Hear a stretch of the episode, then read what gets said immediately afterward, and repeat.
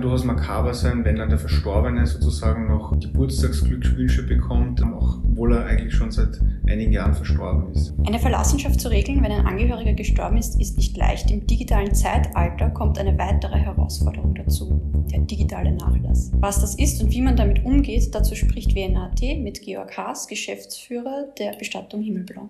Guten Tag. Schönen guten Tag. Facebook Geburtstagserinnerungen oder Erinnerungen an schöne Momente auf Facebook mit Verstorbenen oder die E-Mail von einem Toten. Welche makabren Erlebnisse haben Sie schon von Kunden oder Kundinnen geschildert bekommen? Ja, also im Prinzip ist es ein Problem, ja, wenn der Facebook-Account aktiv bleibt nach dem Ableben, also wenn er nicht in den Gedenkzustand versetzt wird, kann durchaus makaber sein, wenn dann der Verstorbene sozusagen noch Geburtstagsglückwünsche bekommt, auch obwohl er eigentlich schon seit einigen Jahren verstorben ist. Ja. Also hier ist auf jeden Fall darauf zu achten, den Gedenkzustand einzuschalten oder das Profil überhaupt zu löschen. Zwar mal bei Social Media Profilen, aber was zählt denn noch alles zum digitalen Nachlass? Eine allgemeingültige Definition des digitalen Nachlasses gibt es nicht. Digitaler Nachlass umschreibt eigentlich all jene Daten, die nach dem Tod einer Userin oder eines Users im Internet weiter bestehen. Also dazu zählen eben die angesprochenen Profile, Profile in sozialen Netzwerken wie Facebook oder Twitter, können E-Mail-Konten sein, Partnervermittlungsbörsen, Online-Konten, also Online-Banking, wie zum Beispiel auch PayPal. Im Prinzip alles, was nach dem Ableben im Internet sozusagen von einem Menschen übrig bleibt.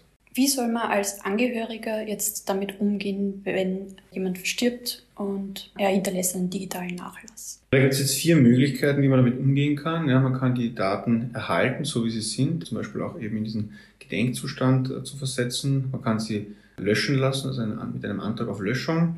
Man kann sie archivieren oder man kann versuchen, die Daten an Angehörige oder eben auch Erben zu übertragen. Online-Banking und Versandhandelkonten werden wahrscheinlich stillgelegt, aber müssen Social-Media-Profile stillgelegt werden? Ja, grundsätzlich wird automatisch gar nichts stillgelegt, weil der Betreiber ja nicht weiß, ob sie verstorben sind oder einfach nur das Profil oder ihren Account nicht mehr nutzen. Das heißt, sie selbst oder eben die Erben dann müssen äh, letztendlich einen Antrag stellen oder dem nachgehen. Bei Social Media Konten, welche Möglichkeiten gibt es da?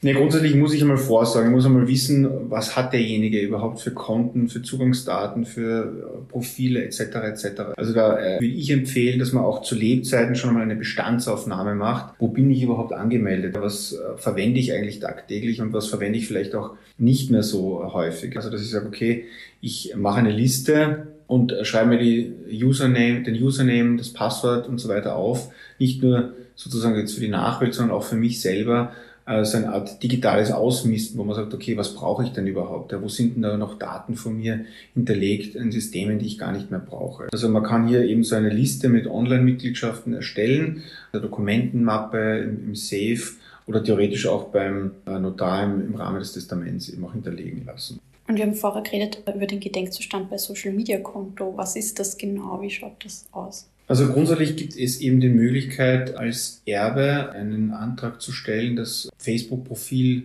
in einen Gedenkzustand zu versetzen. Das heißt also, dass hier das Profil quasi eingefroren wird und eine dritte Person, das kann eben jetzt auch die Erbin oder der Erbe sein, kann dann nicht auf die privaten Nachrichten zugreifen, aber kann dann zum Beispiel eine Kerze entzünden oder man kann dann zum Beispiel auch noch gewisse Nachrichten hinterlassen, aber man kann selbst keine aktiven Postings mehr im Namen des Verstorbenen sozusagen raussenden. 2015 gab es dazu einen Präzedenzfall in Berlin. Eltern einer verstorbenen 15-Jährigen haben geklagt, und zwar den Zugang zum Facebook-Profil ihrer Tochter. Ob es Zugang zu privaten Nachrichten von Verstorbenen geben soll, ist derzeit in Österreich nicht gesetzlich geregelt. Was kann man tun, bevor man stirbt, wenn man nicht möchte, dass die Angehörigen da Zugang kriegen können? Ja, das ist in der Tat, so wie ich es anfänglich gesagt habe, alles sehr ungeregelt und auch von Land zu Land sehr unterschiedlich. Dieses Facebook-Urteil, das Sie angesprochen haben, ist insofern richtungsweisend, weil sich sozusagen die Instanzen da widersprochen haben und erst die, das Höchstgericht dann eigentlich so entschieden hat, dass die Eltern sehr wohl Zugriff auf die Daten der Tochter eben bekommen mussten. Das heißt, im Prinzip haben sie so entschieden, wie es dann eigentlich auch bei Tagebüchern oder Liebesbriefen der Fall ist, dass die Eltern oder eben in dem, also in dem Fall die Eltern und somit auch Erben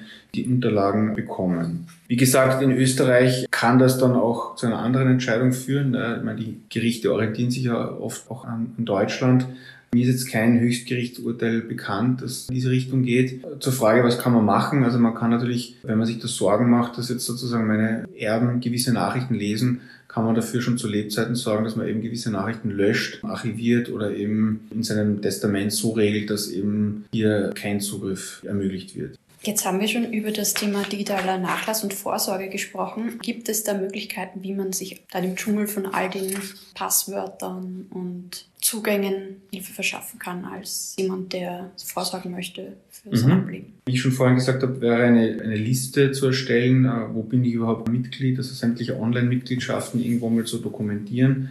Das macht immer Sinn. Dann gibt es auch so sogenannte Passwortmanager, wo man ein Hauptpasswort hat, wo dahinter eben die verschiedenen Passwörter für Facebook, Amazon und so weiter und so fort eben hinterlegt sind. Das heißt, ich habe nur ein Hauptpasswort, das kann ich dann auch im Testament oder eben nahen Angehörigen auch geben und die haben dann damit mit diesem Passwortmanager Zugriff auf sämtliche Zugangsdaten. Das ist ein wesentlicher Schritt, um vorzusorgen, wie gesagt, macht auch dann Sinn, wenn man weiterlebt, einfach um Ordnung zu haben und um seine Passwörter und seine ganzen Zugangsdaten eben aktuell zu halten. In weiterer Folge gibt es aber dann sogenannte Online-Bestatter, ja, das sind das Unternehmen, gibt es unterschiedliche Unternehmen, die dafür sorgen, dass dann im Fall des Falles eben aktiv gesucht wird, wo ist eine Person überhaupt Mitglied gewesen. Ich kann jetzt nicht sagen, ob das gut funktioniert, aber es gibt da eben einige Unternehmen, die diese Leistung anbieten und quasi das Web durchforsten eben nach dieser Person und versucht dann eben herauszufinden, welche Mitgliedschaften äh, gab es dann eben in der Vergangenheit.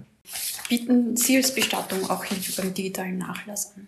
Wir selbst sind kein Anbieter von äh, derartigen Services. Wir können den Kunden, ähnlich wie ich es jetzt Ihnen im Zuge der Fragen eben auch beantwortet habe, Tipps geben, wie man damit umgeht, was man machen kann wie man da vorgeht. Wir selbst sind kein Anbieter, wie gesagt, von einer derartigen Lösung. Also wir haben uns da auch einiges angesehen.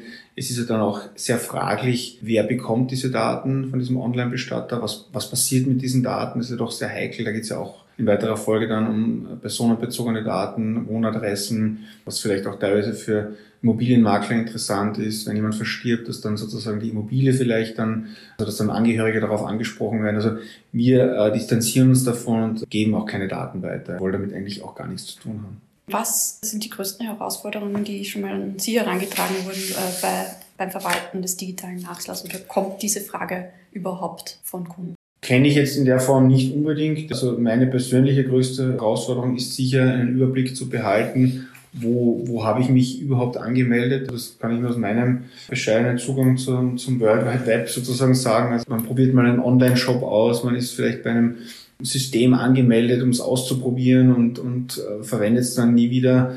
Also äh, da sozusagen wirklich Sauberkeit äh, zu schaffen, ist sicher, ist sicher die größte Herausforderung, für mich zumindest. Und wer erbt eigentlich den digitalen Nachlass? Ist das dann, wird das auch geteilt zwischen Geschwistern oder ist das so wie ich es verstanden habe, geht es sehr wohl in den Nachlass. Dauert dann durchaus auch äh, einige Zeit, bis das Testament dann eben auch abgehandelt wurde. Und es gibt dann die Einantwortungsurkunde, ja, wo dann eben klar geregelt ist, wer ist der Erb? Da fällt dann eben auch dieser digitale Nachlass rein. Was passiert, wenn Angehörige nicht tätig werden mit dem digitalen Nachlass? Bestehen da Gefahren vielleicht? Natürlich, ja. Also die Systeme bestehen weiter, ja. Der Facebook-Account besteht weiter. Er kann gehackt werden, das heißt, es können sich dann unbefugte Dritte vielleicht Zugriff verschaffen, liest, die können dann private Nachrichten lesen, ähm, den Account übernehmen und dann Dinge sozusagen unternehmen, die schädlich sind, die vielleicht auch die Angehörigen gar nicht wollen. Also das ist durchaus, birgt durchaus gewisse Gefahren. Ja.